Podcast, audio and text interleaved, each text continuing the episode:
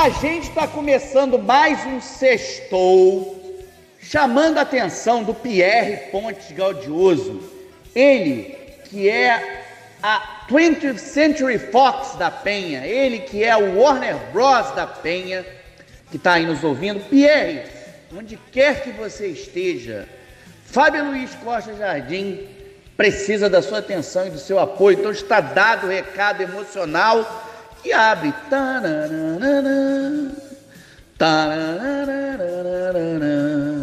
Este seu sextou, muito louco, gravado numa quinta. É isso aí. Queria desejar um excelente fim de semana para todas, todos e todos aqui. Lembrando que o nosso programa é uma patrocinação, não é nenhum patrocínio, é uma ação patrocinada pela Salateria Mix da Penha, pela Quitanda MAF Fonseca, as favoritas, e por toda a bondade deste mundo. Este programa, que lembra vocês que Batman de Matt Reeves já está na HBO Max, vai falar de histórias em quadrinhos logo na sua abertura. Todd McFarlane é um dos mais importantes criadores das histórias em quadrinhos contemporâneos. Se vocês forem ao mesmo HBO Max, vocês vão ver Venom Carnificina com Tom Hardy e Woody Harrison. A figura do Venom, que é esse uniforme simbionte do Homem-Aranha, nos filmes não é bem assim, no filme, nos filmes é uma entidade alienígena. Nos quadrinhos também é, mas nos quadrinhos essa entidade se torna um uniforme para o Aranha. Nos filmes essa entidade é uma criatura ET que se mistura a um repórter, o Ed Brock, e acaba dando a ele superpoderes, assim, é uma criatura super forte, que tem uma linguinha totalmente perigosa. Então, isso é uma criação que o Todd McFarlane é, expandiu na época que fazia as HQs do Teioso, lançadas no Brasil nos anos 90 pela editora Abril. Minha mamãe querida, quando eu, dentista, me comprava esses gibizinhos com muita dificuldade, com trocadinhos da quitanda, MAF Fonseca, as favoritas. Aliás, falando na quitanda, eu queria de desejar esse programa a criatura mais bonitinha do planeta Terra, Helena Romi, um bebê que veio à Terra e já está ouvindo Sextou! E vendo filmes no colo de sua mãe. Minha sobrinha neta, que eu já sou um vovô, um vovô garoto como Pierre. Pierre é vovô garoto total. Pierre Ponte Gaudioso, ele é o. Não sei nem como descrever, ele é o. Ele, ele é o Schumacher das pistas da Penha, é uma coisa. Mas o McFarlane é um criador que revolucionou as HQs, não apenas pelo traço singular dele, mas por uma decisão que ele tomou em 1992 de se afastar da Marvel e da DC, sobretudo da Marvel, e fazer os seus próprios quadrinhos numa editora que então aparecia 20 anos, 30 anos, aliás, que era um conglomerado de artistas chamada Image Comics. Molhei o bico. A Image Comics juntava o Jim Lee, Eric Larson, Mark Silvestre e muitos outros talentos que eram criadores da grande indústria, mas queriam fazer seus próprios quadrinhos. O quadrinho do, do McFarlane era o Spawn, que é o tema de abertura do seu sextou. Aqui olhando para Oxalá. Aliás, Exu ganhou o carnaval. Laroie, sexta-feira. Então é o seguinte, galera. O, o Spawn, esse nome, é uma tradução que a gente pode dizer como larva, porque ele é um spawn, hell spawn, uma larva do inferno. Como é que era esse personagem do McFarlane? Era um soldado, um fuzileiro naval, que trabalhava para a CIA como um assassino chamado Al Simmons. Numa época os quadrinhos basicamente só tinham personagens brancos, o, o Wolverine era um personagem que estava em ascensão ali, mas também um personagem branco. O McFarlane apostou num personagem negro, um, um homem negro, que encarava o racismo e se firmou como um excelente atirador, um excelente soldado. Ele é morto em combate numa traição e vai para o inferno por todos os crimes que ele cometeu em nome da pátria americana. E lá um demônio chamado Malebolja faz um pacto para que ele possa voltar. Só que em vez de querer voltar por poder, por ganância, ele quer voltar por causa da Wanda, a mulher dele. Então, obviamente, ele volta com um tônus heróico, mas ele ganha do Malebolja um, uma roupa especial, um uniforme e poderes que o transformam ele todo deformado numa criatura que é o Spawn. Na época, os gibis tinham um reloginho, uma estrutura que a gente chama de ticking clock, que contava os poderes do Spawn. Quando ele alcançasse, esgotasse aqueles poderes, o relógio chegasse ao ponteiro final, ele morreria, teriam problemas. Isso acabou sendo resolvido ao longo da HQ. Isso acabou sendo substituído. E o Spawn foi evoluindo ano a ano. A Image foi entrando numa certa decadência. Hoje ela não é uma, uma editora top, mas o Spawn se firmou. E nesse momento que o personagem está começando, completando 30 anos, tem muita coisa muito legal dele acontecendo. Primeira coisa que é importante vocês saberem é que existe uma editora no Brasil chamada New Order que está lançando o Hellspawn encadernado. E é muito bacana o trabalho que eles fazem, já lançaram o Spawn antes aqui www.newordereditora.com. Vocês conseguem comprar o Hellspawn do Brian Michael Bendis, Steve Niles e tem uma turma de peso como Ashley Woods e Ben Temple-Smith na arte. E lá fora nos Estados Unidos tem um gibi dele chamado The Scorched, que é ele uma turma de spawns. Vendeu 270 mil exemplares logo na sua arrancada em janeiro. Um gibi do Spawn paralelo, que chegou um pouquinho antes, uma espécie de bang bang meio Clint Eastwood, chamado Spawn Gunslinger, também bombou totalmente aí. Escrita pelo próprio McFarlane, com Alex Scott e desenhos de Kevin King, Brett Booth e Felipe Tan. Foi um fenômeno, vendeu cerca de 13, quase 400 mil exemplares só no seu arrancado. Por que, que eu estou escolhendo o Spawn para vocês? Primeiro de tudo, a HBO Max, que é um streaming que vale muito a pena, vale a pena assinar ela está repetindo a série dos anos 90 do personagem. Foi uma série de 1998 que reuniu talentos na direção, entre elas a Jennifer o Nelson, e que tinha o Kit David, ator do Eles Vivem do John Carpenter, dando a voz aos pontos. E também na HBO Max é possível ver um filme de 1997, quando o Spawn tinha 5 anos de existência. Eu vi com o Pierre! E depois ele foi jogar boliche, ganhou de todo mundo no Norte Shopping. Meu Deus do céu. Até o Josias, colega nosso de escola, foi também. Perdeu pro Pierre. O Pierre é bom pra caramba no boliche. Só faz strike. Eu faço strike na pista dos outros. Pierre tá rindo ouvindo isso. Esse filme é do, dirigido por Michael pé, com Michael J. White, que fez o Batman Cavaleiro das Trevas, que faz um dos vilões ali. Ele fazia os pontos. Esse filme não deu tão certo. Ele faturou 87 milhões de dólares. Foi bacana, mas não, não, não foi uma performance assim memorável. Só que agora o McFarlane quer a todo custo resgatar os Spawn no cinema, num projeto com o Jamie Foxx no papel principal e ele quer dirigir. Então vamos ver o que, que vai dar nessa brincadeira aí, agora que o Spawn está voltando.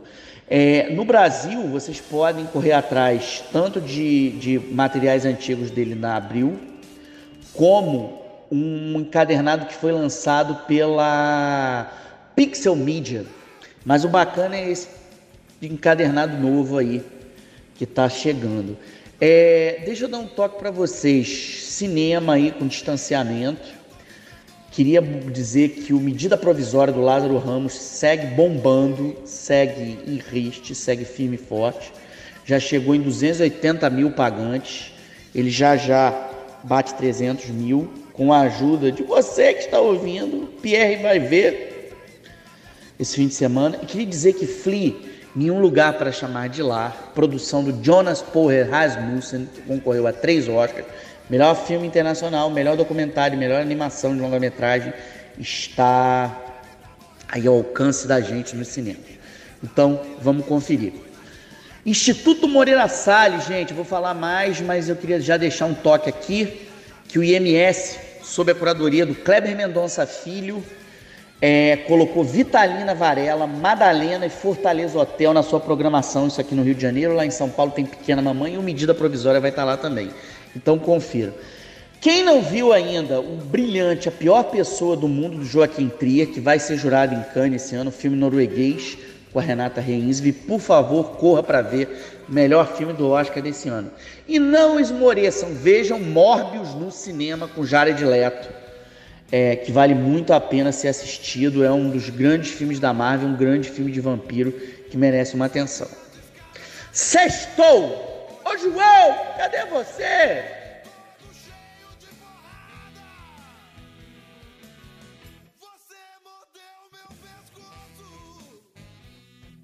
Sextou! Falei para vocês que o IMS tá cheio de bossa, né? Vitalina Varela, o filme que ganhou o Leopardo de Ouro de Locarno. O Kleber Mendonça colocou o filme lá para jogo, na tela grande, Pedro Costa para ser visto pela gente. Mas esse fim de semana tem uma coisa mais fora da curva totalmente, que é impedível. Aqui no Rio de Janeiro, às quatro da tarde deste sábado, vai ser exibido Titane, filme que ganhou a Palma de Ouro em Cannes. Agathe Roussel é uma atriz que interpreta uma assassina, uma psicopata que mata usando um pau de cabelo. E sendo perseguida pela polícia, ela resolve fugir e ela assume a, a, a identidade de um menino desaparecido há muito tempo que ela vê na televisão. Ela muda fisicamente, bate o nariz na pia para quebrar o nariz, ficar igual do garoto, disfarça muito assim sua, sua força, sua potência feminina e Nessa nova identidade, ela vai procurar o pai do garoto, interpretado por Vincent Lindon, que é o chefe do Corpo de Bombeiros. Vincent Lindon foi escolhido para ser o presidente do júri da Palma de Ouro de 2022, é, que o Joaquim Trier está nesse júri, é, e a Palma de Ouro entra em jogo a partir do dia 17 de maio. Fiquemos atentos. É, é uma rara oportunidade de ver Titane na telona, porque no Brasil Titane foi lançado diretamente na streamsfera pela MUBI, que é uma das mais importantes plataformas digitais. A MUBI, nesse momento, está fazendo uma retrospectiva da carreira do diretor Bruno Barreto, exibindo Dona Flor e seus dois maridos, Amor Bandido e O Que É Isso, Companheiro, que nos levou uma indicação ao Oscar em 1998. Bruno Barreto é um diretor que fez carreira lá fora, um diretor que tem uma trajetória muito bacana. Mas essa sessão do Titânio, presencial, do IMS, neste sábado, às quatro da tarde, ela vem num programa duplo. Às 6 horas tem Cristine o Carro Assassino, que o John Carpenter tirou da literatura do Stephen King. Qual é o bacana dessa sessão? Primeiro, a possibilidade de a gente fazer duas reflexões sobre carros, a cultura automobilística da América. Não só da América, né? o filme do, do, do John Carpenter americano, o da Júlia Ducournau, diretora do Titânia para a produção francesa, mas a gente entender a cultura automobilística, o fetiche do automóvel, o fetiche da máquina, a ideia do ciborgue, de um corpo híbrido. Então o IMS vai proporcionar nessa sessão dupla uma possibilidade de se fazer uma reflexão sobre isso. Agora em maio, o IMS vai ter uma mostra chamada Máscaras, que vai exibir, entre outras coisas, o filme ganhador do Festival do Rio, da Primeira Brasil do ano passado, que é o Medusa de Anitta Rocha da Silveira, além de Bamboozled, a hora do show do Spike Lee, que é um dos filmes mais combativos dele, que vale muito a pena a gente assistir. Queria chamar a atenção que em circuito tem um Diário para Jordan, que é um filme dirigido pelo Denzel Washington com Michael B. Jordan. Era um filme que era uma das expectativas para o Oscar, acabou não indo, mas que merece toda a nossa atenção. É um filme sobre um militar que escreve um diário para o filho que vai nascer. É obrigatório a Noite do Triunfo de Emanuel Curcol, um ator roteirista que estreia, que se firma na direção, apoiado no talento do Cad Merad, que é o pai do pequeno Nicolau, no papel de um ator que vivencia a experiência de apresentar uma peça teatral com atores carcerários, com detentos. E é uma releitura do Esperando Godot e, obviamente, vai dar uma confusão. Sextou!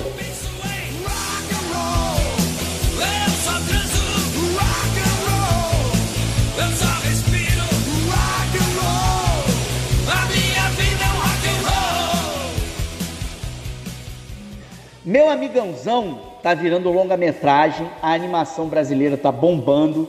Queria chamar a atenção para vocês que já já Marão tá finalizando Bizarros Peixes das Poças Abissais, que é uma das grandes expectativas para o cinema nacional animado, que esse ano já nos representou muito bem com Tarsilinha aí, tem mil, mil filmes para sair.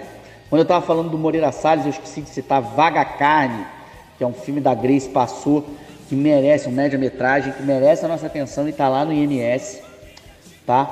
É, baseado numa experiência teatral da própria Grace, então, por favor, fiquem atentos. Eu queria dedicar esse bloco 3 aqui fazer uma ponte com uma, uma discussão que eu abri semana passada aqui no seu Sextou, graças ao Pierre. O Pierre fica em casa vendo televisão e ele gosta muito de ver a TV Brasil, ele gosta muito de aprender coisas sobre a diversidade brasileira. O Pierre Ponte Gaudioso, ele é um atlas da Penha, ele é o um, um, almanac da Penha, praticamente. Assim, ele sabe tudo que se passa por aqui. É, e ele dedica seus fins de semana a ver as delícias da, da TV Brasil. Por exemplo, ele vai ver neste domingo, às quatro da tarde, os Três Mosqueteiros Trapalhões, de Adriano Sturte, com Renato Aragão brincando aí de, de mosqueteiro.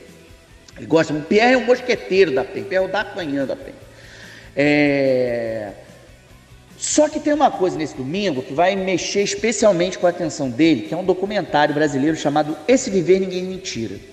Essa produção, que foi indicada ao Kikito de melhor filme no Festival de Gramado de 2014, ela é pilotada pelo ator Ockler, que ali estreou como realizador. E ele está em cartaz no Globoplay na retrospectiva da América, a novela da Glória Pérez de 2005, que foi um filme, uma novela bastante impactante.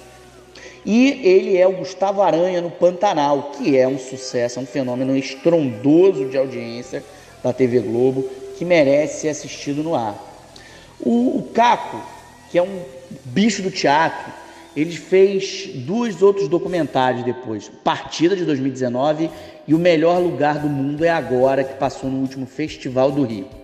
Mas esse Viver Ninguém Mentira é um filme que brinca com raízes familiares dele, com a questão judaica. O documentário traça um panorama sobre a atuação de Araci Moebes de Carvalho, uma brasileira que ainda jovem se mudou para a Alemanha nazista ao lado do seu filho pequeno. Lá passou a trabalhar no consulado brasileiro, onde encarou a perseguição promovida por Hitler aos judeus e ajudou vários a emigrarem para o Brasil.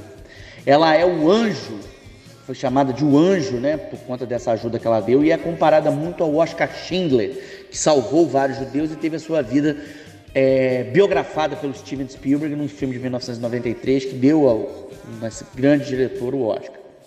É, o Caco Ciocler faz uma pesquisa documental sobre os feitos da Araci de Carvalho e a sua relação com o escritor brasileiro Guimarães Rosa. Heroína anônima, ela morreu sendo esquecida e morreu esquecendo, vítima do Alzheimer, num país sem memória.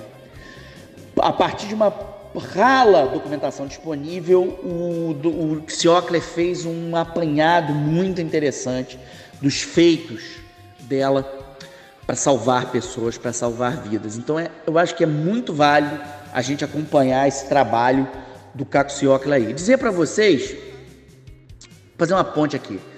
O Ciocler está no América e no América uma das atrizes é a Camila Morgado. A Camila Morgado está numa série que está na Amazon Prime, imperdível, que é Sentença, que é uma grande mostra de talento do, da, da dramaturgia brasileira na lida com os códigos do suspense tribunal, suspense judicial. Sextou, musiquinha aí. Eu tô correndo pra encontrar o meu amor. Há 15 dias que eu não sinto seu sabor.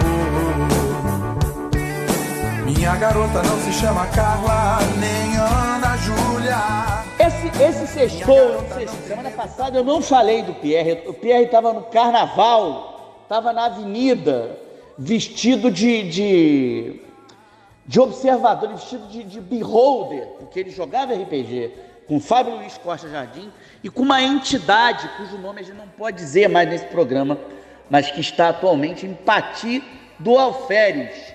Se vocês passarem por Pati do Alferes e testemunharem uma estranha criatura é ele.